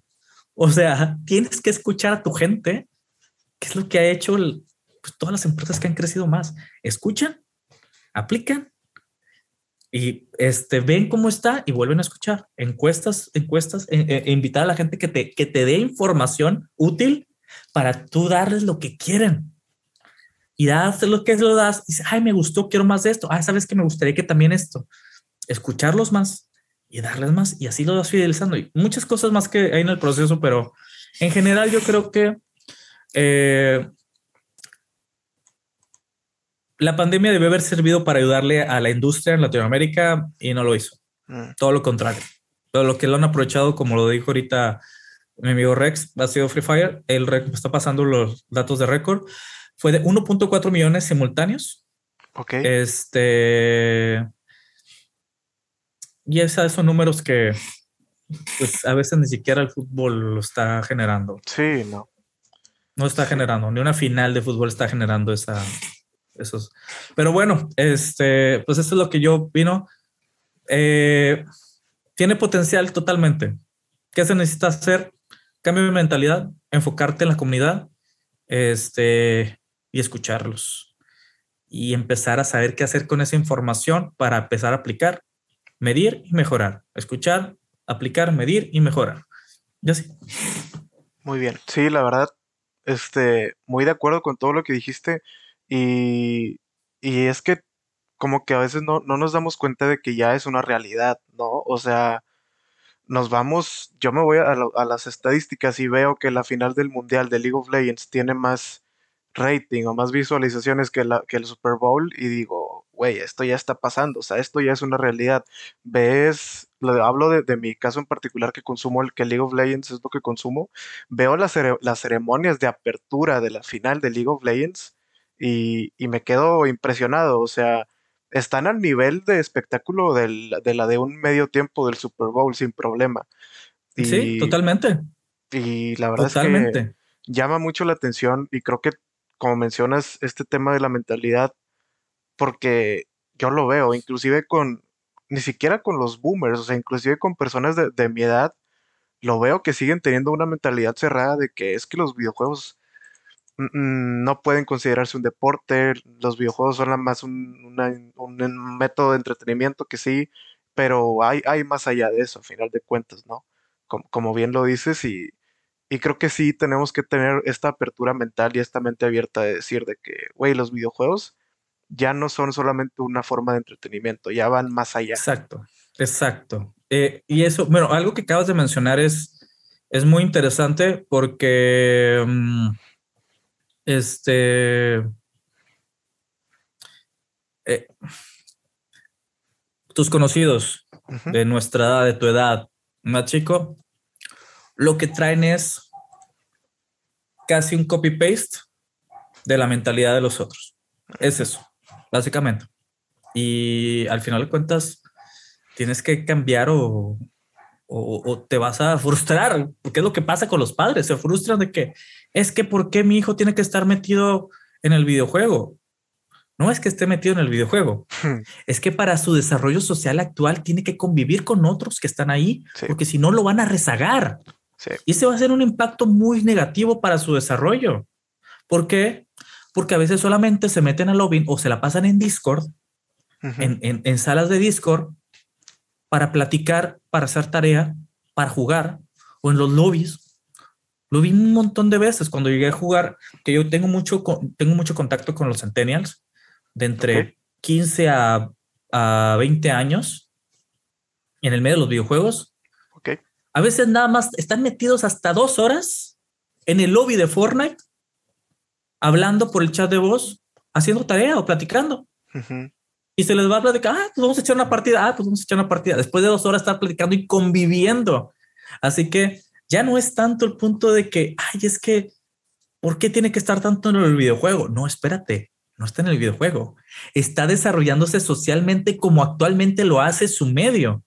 Porque si no lo hace, queda como el bicho raro, queda este, excluido y le afecta en su desarrollo eh, personal, mental y emocional en muchos aspectos. Está, está muy, este, pues está muy, este, ¿cómo se llama? Muy fuerte, pero es lo que es ahorita, básicamente. Sí, la verdad estoy muy de acuerdo porque a mí me pasa, o sea, yo a lo mejor no todos los días, pero sí seguido entro a Discord y, y estoy con mi grupo de amigos, ¿no? Y la verdad es que el 90% de las veces que estamos ahí, ni siquiera estamos jugando juntos el mismo videojuego. Cada quien está en lo suyo, pero estamos platicando y estamos conviviendo, ¿no? O sea, también ya se vuelve un, como que el platicar y el convivir, también ya se, se vuelve de una forma digital. Una vez escuchaba un, escuchaba un programa donde invitaron a Facundo y Facundo platicaba que una que regañó a su hijo porque no le gustaba que su hijo viera streamers y que le decía, güey, ¿por qué estás viendo al streamer? O sea, ¿por qué estás viendo a un cabrón jugar un videojuego cuando tú puedes jugarlo? O sea, no lo veas, juega tú. Y es de que, como que esa lógica también está, está un poco sesgada, ¿no? O muy sesgada. Claro. La puedes aplicar a, cualquier cosa. Sí, pues es, o sea, pues es como si un padre le hubiera dicho a su hijo, oye, ¿por qué ves a Facundo hacer pendejadas? ¿Podrías tú salirte a la calle a hacerlas? Sí. O sea, es como que... No, y aplica para pues, todo, ¿no? Para, sí, ¿Para qué vas a pues, ver un partido de fútbol? Salte a jugar fútbol tú al parque, ¿no? O sea... Exacto, sí, sí, sí. O sea, y es, es una experiencia totalmente diferente. O sea, es una dinámica totalmente diferente que, que este, que bueno, es como pues tienen que entender lo que así es la cosa ahorita y que lo único que puedes hacer es guiar a las nuevas generaciones para que lo usen de la mejor manera y no se desvíen. Sí, sí, sí, sí, completamente de acuerdo. Yo, cuando me preguntan, digo, no que sea un psicólogo o lo que sea, pero, pero sí tengo primas o, o, a lo mejor amigos ya un poco más grandes que tienen hijos y me preguntan de qué, qué, qué hace, qué hacer cuando su hijo juega videojuegos es, pues involúcrate, o sea, a mí, si me preguntas a mí de niño, me hubiera encantado que, que a lo mejor mis papás jugaran videojuegos conmigo, ¿no? Porque también compartes lo que te gusta con ellos y, y ellos también se nutren un poco de ese mundo, ¿no? Entonces también como que es importante que los padres de familia adapten esta, esta actitud de, y esta costumbre de involúcrate más con las actividades que hace tu hijo en los videojuegos, ¿no? O sea, juega un poquito, con él. Sí, sí. sí. Sí, Exactamente, un poquito sí. Totalmente. Oye, y ya por último me gustaría este platicar un poco sobre las comunidades dentro de los videojuegos porque me pasa mucho en League of Legends, ¿no? League of Legends es conocido por ser uno de los videojuegos con una comunidad de las comunidades más tóxicas, si no es que la más. Entonces, tú, o sea, ¿cómo, qué, qué, consejo le darías a una persona que, quiere lidiar con esa toxicidad en los videojuegos? O sea, realmente es un tema de autoestima, es un tema mental. ¿Cómo lo ves? Primero que nada, ¿qué te diría, qué te recomendaría un jugador de League of Legends si tú quisieras entrar a League of Legends? Diagonal mute all. No, te diría algo más. Oye, quiero, quiero empezar a jugar League of Legends. ¿Qué hago? Te diré un de League of Legends, no entres. sí. No juegues. No, no lo hagas. y, si quieres jugar, mute all. Sí. Silencialos a todos. No, la verdad, la verdad es que es un mame, es un meme, pero mira, todo tiene que ver con principalmente que vivimos en una cultura en donde hay muy poco educación este, emocional. Hay muy poco. Así que, este, por eso, este, por eso la gente, pues, se tiltea, o sea, y mucha gente lo, habla, pues, hablando ya más en este término, que vamos a hablar como términos más dentro de esto, dentro del medio, eh, gente que juega en servidores de Estados Unidos, en NA, sí ven mucha diferencia. O sea, no, no es que no exista la toxicidad allá, pero sí ven mucha diferencia porque allá tienen otra mentalidad en cuestión del juego. Allá sí buscan hacer lo que les toca hacer en su juego y acá desconocen, incluso hasta ahí los altos, desconocen qué es lo que tienen que hacer con el equipo. No es tanto, no es tanto que no sepas qué hacer en tu línea, en tu rol, eh, con tu personaje, sino cómo pensar por el beneficio del equipo, por el beneficio de tus compañeros. O sea, y lo vi hace unos días que, este, que estaba checando unos streams y estaba dándole un poco de coaching a, un streamer, este, en donde pasó eso. Le estaban ganando la línea top. Tenía la oportunidad de matar al mid que iba subiendo. Ok. Viene el jungla y lo mata. El jungla no estaba consciente, no vio los números del, del top y no estaba consciente que esta kill iba a regresar al juego, cual estaba perdiendo de top hizo la skill. ¿Pudo haber lo pudo haber evitado para que de regalárselo al, top? Sí. Quedarse con el oro y la ventaja y todo eso, sí. No se dio cuenta el jungla de eso. No, no lo tenía como visualizado, no lo tenía en su panorama porque no sabía lo que había que tener que saber.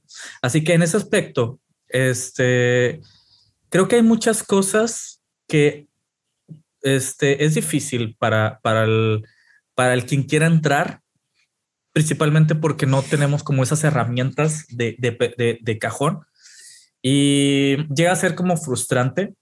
No, yo creo que eh, yo lo que siempre recomiendo es que la gente, si te llama la atención un videojuego, juégalo y disfruta el proceso. No tienes que ser perfecto al principio porque en la vida, de hecho, ayer grabé un video muy interesante que estoy pronto a subirlo a mi canal, donde hablo sobre eso. En la vida no empiezas las cosas sabiéndolo todo. Claro. Tardaste tiempo en aprender a caminar, en hablar, en agarrar la cuchara, en agarrar un lápiz, una crayola, aprender a, rayar un papel, aprender a escribir, aprender a multiplicar, aprender a socializar si es que lo has desarrollado, porque muchos no les enseñaron, no tuvieron un medio para aprenderlo. Y no es su culpa, solamente que no estaban las circunstancias para hacerlo. Este, así que lo que le recomiendo es juega, disfrútalo, vive el proceso haz las cosas y equivócate. Y date cuenta que al principio te vas a equivocar. Hablando de League of Legends, que es uno de los juegos que tiene la curva de aprendizaje más lenta, es bastante. Diviértate como lo, como lo que tengas que divertirte. Si agarras un rol, estás haciendo mal, no importa, aprende poco a poco, infórmate y ve haciendo las cosas poco a poco. O sea, no hay prisa, nadie te está correteando. Que te diga algo, algún, algún compañero de equipo, es una persona que es alguien random, no es influye en tu vida, no es alguien que pues, hace el mood. Si, no puedes, si no puedes manejar la opinión de los demás, que la mayoría de la gente se le cuesta mucho, quítala y tú solamente trata de hacer lo mejor que puedas. Si pierdes, no importa. Lo que importa es que hayas tenido la experiencia y pues que aprendiste y sigas adelante. Si el juego es para ti, genial. Si es para ti competitivo, genial. Si es nada más casual, genial. Este, si no, hay una biblioteca enorme ahorita de videojuegos gratuitos que te puedes meter. Sí, claro. Sí, sí, sí, completamente de acuerdo. La verdad es que yo siempre he creído que no, o sea, lo que diga un desconocido atrás de una pantalla en un videojuego con el que solamente vas a compartir 30 minutos, a lo mucho 40, 50 minutos que dura una partida, si la juegas en la grieta, si la juegas en Aram, pues menos, pues no te tiene que importar, ¿no? Pero me llama mucho la atención el tema que mencionaste de la gente que juega en, servidores diferentes, porque yo lo viví. Yo tengo dos cuentas de League of Legends, tengo una en LAN y una en NA. Y, la verdad es que, o sea, siendo completamente honesto, sí se nota la diferencia entre, entre las dos regiones. O sea, tú te vas a, a NA y a lo mejor, no digo que no sean tóxicos, claro que son tóxicos, pero, pero como que hay esta noción de la competitividad más, más educada, ¿no? Un poco más arraigada que, aquí en LAN. Sí, por ejemplo, un ejemplo en, eso, pues, también yo tengo mi cuenta en NA y en LAN, principalmente para estar probando y, viendo las diferencias. Eh, lo que veo en NA es que en NA, en su gran mayoría, la gente no se va a FK o no te anda Trolea. troleando, sino su línea, si el jungla no fue a gankearle su línea o cosas por el estilo, es este, son más considerados si es hasta que se acabe la, la, partida. En LAN, yo creo que pasa más en, en ¿cómo se llama? el de Sudamérica, se me olvidó, pero las.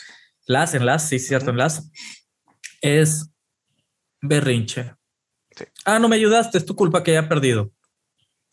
Va, pues me quedo aquí, me quedo dando el rol en la jungla. O sea, no, no hay como ese sentido de, oye, nos tocó ser un equipo y aunque no vayas bien, pues vamos a ver cómo lo vamos a sacar adelante. O sea, y es lo que yo le he dicho a los equipos que yo he entrenado, a la gente que ha entrenado, tu enfoque está en las cosas este, que debes de hacer. Te van estompeando la línea. ¿Cuál es tu responsabilidad? Tu farmeale, dale apoyo que puedas, eh, escala como puedas, para que en late game puedas estar a un nivel que pueda realmente dar más de lo que pudiste al principio. Que hayas empezado mal no significa que vaya a terminar mal.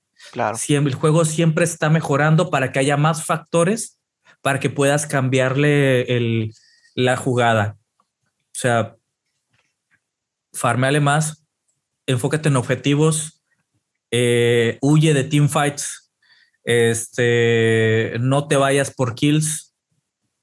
¿Qué es lo que te va a dar más beneficio? Empujar líneas, de tirar torres, ganar este, los, los este, monstruos legendarios de la jungla, o sea, los objetivos. Enfócate en los objetivos y puedes ganar. Incluso podrías no hacer kills, pero si te enfocas en tumbar objetivos, ganas. Podría haber una partida en donde no hicieron ni un solo kill, que bueno, es como complicado. Pero si te enfocas solamente en objetivos, necesitas que tu economía esté bien, o sea, farmear bien los minions, estar tirando torres, estar ganando este, los dragones, estar ganando los, los heraldos, estar ganando el varón. Si te enfocas en eso, puedes darle un cambio. Obviamente que te tienes que enfocar en otras cosas, obviamente que eso te va a llevar a que tengas los recursos necesarios para ponerte a, la par del, o sea, hablamos si te están ganando la top lane, el top lane que te estuvo madreando los primeros 15 minutos, es nada más, espérate, güey espérate que esté armado y te voy a partir tu madre. Y ya. O sea, es eso. Si tienes esa mentalidad, pero ¿qué es lo que pasa? Que hasta en los altos es, ay, berrinche, me voy, son noobs, son mancos. Y empiezan a, presumir sus maestrías. Dude, presumir maestrías no te da más ítems, no te da más kills, güey. No tumba torres, güey. O sea, ponte a hacer lo que tienes que hacer. Así que para la gente que va empezando, enfóquense en aprender y a disfrutar. La gente que ha avanzado es, déjate y ponte a hacer lo que te toca hacer. Y si pierdes, ¿qué puedes aprender tú? O sea, tú, tu responsabilidad total. Tener este concepto que es muy nuevo, pero muy desconocido en el medio hispanohablante, que es tener accountability. O sea, tus resultados son tuyos y tu aprendizaje es tuyo y aporta al equipo lo que tengas que aportar. Y eso lo aprendí cuando empecé a jugar League of Legends y, empecé a ver la, diferencia entre no decir nada en el chat y entre subirle el ánimo a los jugadores. Me acuerdo, tengo muy presente, y esto fue pues un ARAM, o sea, ni siquiera fue una partida normal y un ranked, fue un ARAM, que un dude este le salió, pues tú sabes que es random eso, le salió un Yasuo y ya no había dados. Y decía, es que no sé usar Yasuo. Y dije, yo tampoco trash, pero enfócate a, en hacer lo que tienes que hacer, enfócate en farmear y ves, o sea, aquí está el equipo para ayudarte. Claro. Solo eso hizo un cambio enorme. el tipo, el tipo se aventó 27 kills, 6, 6 muertes nada más se aventó. No sé qué tantas asistencias ganamos, él fue el MVP, se llevó todos los honores y me dijo, yo te doy tu honor a ti, Trash, que yo era yo, porque creíste en mí y gracias a eso creí en mí. te cambia todo. Sí. Nadie sabe eso. es liderazgo. Es entender que eres parte de un equipo y que tu responsabilidad, tu accountability, es hacer que las mejores cosas sucedan por tu propia cuenta. Cuando empiezas a tener, cuando la, comunidad, cuando los jugadores te empiezan a tener esa, esa conciencia, la, la, el, ¿cómo se llama? La región se va para arriba. Es un proceso, es un proceso que yo quiero seguir empujando, que quiero seguir enseñando y que creo que si lo van adaptando más personas, o sea, haciendo una reacción en cadena, o sea, si yo puedo influir a 10, 5 o 10 personas, que esos influyen a dos y ta, pa, pa, pa, pues haces una reacción en cadena, como una reacción atómica, que puedes cambiar todo, pero vamos paso a paso. Claro, sí, la verdad, estoy completamente de acuerdo. Una vez hay un streamer que yo consumo mucho que se llama Destiny y hizo un video donde hablaba sobre la comunidad tóxica de League of Legends, ¿no? Y decía que, que es increíble el porcentaje de partidas que se definen gracias a, a, los Ragers que tenga un equipo, ¿no? O sea, como que manejaba este concepto de que de que, güey, si tienes un, un, Rager en tu equipo, una persona que a la primera que algo salga mal en la partida se va a poner a, quejarse y a, y hacer berrinche, prácticamente es un hecho que vas a perder la partida, ¿no? O sea, pero cuando la, cuando la gente realmente se da a, a, hacer esta tarea de que, a pesar de que las cosas vayan mal, y a adaptar esta mentalidad de que somos un equipo, vamos a ver cómo le hacemos, vamos a hacer objetivos, no sé, vamos a farmear, vamos a planear una estrategia, a pesar de que vayas perdiendo, tienes más probabilidades de ganar la partida de, que, pues, de que si te pones a hacer berrinche, ¿no? Una vez vi una fábula de un, lo hacían como esta, como este análisis, como esta comparación con League of Legends, de que si estás en una carrera con, eh, de parejas y, tienes, y tienen que llegar a la meta los dos juntos para ganar la carrera y ves que, ves que tu compañero se tropieza y se lastima la pierna, ¿qué vas a hacer? te vas a poner a insultarlo o a hacer berrinche, o lo vas a, lo vas a cargar y le vas a ayudar para que juntos puedan ganar la carrera, ¿no?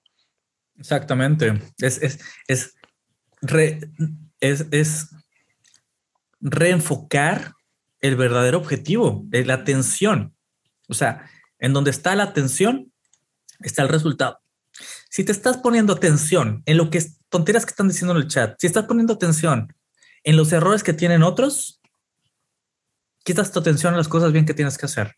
Y otra cosa que me viene mucho, que esto viene desde los conceptos de liderazgo, que bueno, eh, no lo compartido, que bueno, yo creo que tú ya lo sabes, pero tengo eh, casi 10 años metido en el, en el certificado eh, por el equipo de Johnson Maxwell de liderazgo, que es el exponente principal en liderazgo en el mundo. Y viene este concepto de ahí, dice, un equipo es como una cadena en donde su fuerza es igual a la de su eslabón más débil. Una cadena, si tú la estiras, si tienes las herramientas necesarias para estirarla, se va a romper del eslabón más débil. Así que eh, la fortaleza de un equipo es igual a la fuerza de su eslabón más débil. Así que si, eh, si la, persona que hace rage, que hace todo ese tipo de berrinches y etcétera, etcétera, este, eso va a ser tu debilidad. Regresando al, ejemplo que tuve con el Yasuo. Ok. El Yasuo, el Yasuo era el, el labor más débil. ¿Qué tuve que hacer yo? Fortalecerlo. Fortalecer su creencia. Digo, está mucho el meme esto, de hecho, esto lo dije, pero no lo digo aquí porque lo, voy a, les voy a hacer tratar de ser como muy light con la analogía, pero está el meme de que los main Yasuo hacen mucho unilingus, okay. por decirlo de una manera. y le dije al, tipo, eres Yasuo, asegúrate de hacerle eso más al enemigo lo más posible hasta acabarlo. Dijo, va. ¡Puf! ¡Puf! Fortaleza. ganamos. O sea, y es eso. O sea, ¿dónde está tu enfoque? Está tu resultado.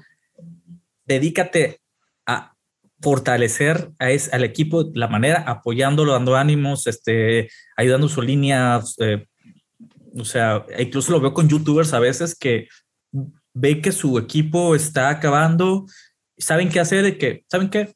Vámonos juntos todos. Oye, vámonos a enfocarnos a esto. Pum, y se ponen y le dan la vuelta a la partida y, ganan.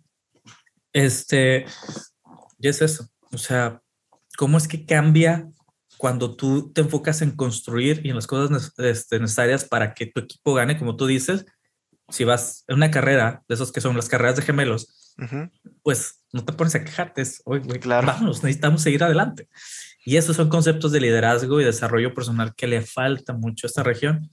Pero bueno, esperemos que vaya todo bien y sigamos impulsando de manera positiva eso. Claro, sí, sí, sí, 100%. Y la verdad es que, como mencionábamos, pues sí se nota la diferencia. Pero ya, ya, ahora sí, ya para terminar, este, sé que tienes una frase, sé que tienes una frase muy, muy chingona. Me gustaría que la compartieras y, y pues alguna, alguna reflexión que tengas para compartir aquí con la audiencia. Primero la reflexión, porque la frase es con la que cierro todo. Ok, muy bien. La reflexión es diviértete. Diviértete. Tienes que darte cuenta que los videojuegos son un reflejo de la vida y la vida es un reflejo de los videojuegos. Y tienes que darte cuenta que estamos jugando ahorita. Estamos jugando. Tienes que darte cuenta que la vida es el juego. No le quitas la importancia a las cosas importantes, pero juega. Equivócate. Agarra experiencia. Equípate. Consigue buen equipamiento hazte de buenos colegas alrededor que quieran lo mismo que tú y síganse divirtiendo. Y solo me queda recordarles que el verdadero juego está dentro de ti. espero verte pronto en tu siguiente nivel. Ahí está, perfecto. Pero recordaste también, hay un youtuber que se llama Plano de Juego, que, lo, que lo sigo y que tiene una frase que, que, me encanta, que es, este, trabaja mucho y trabaja duro, pero nunca dejes de jugar. Y y sí, también, también ahí la dejamos.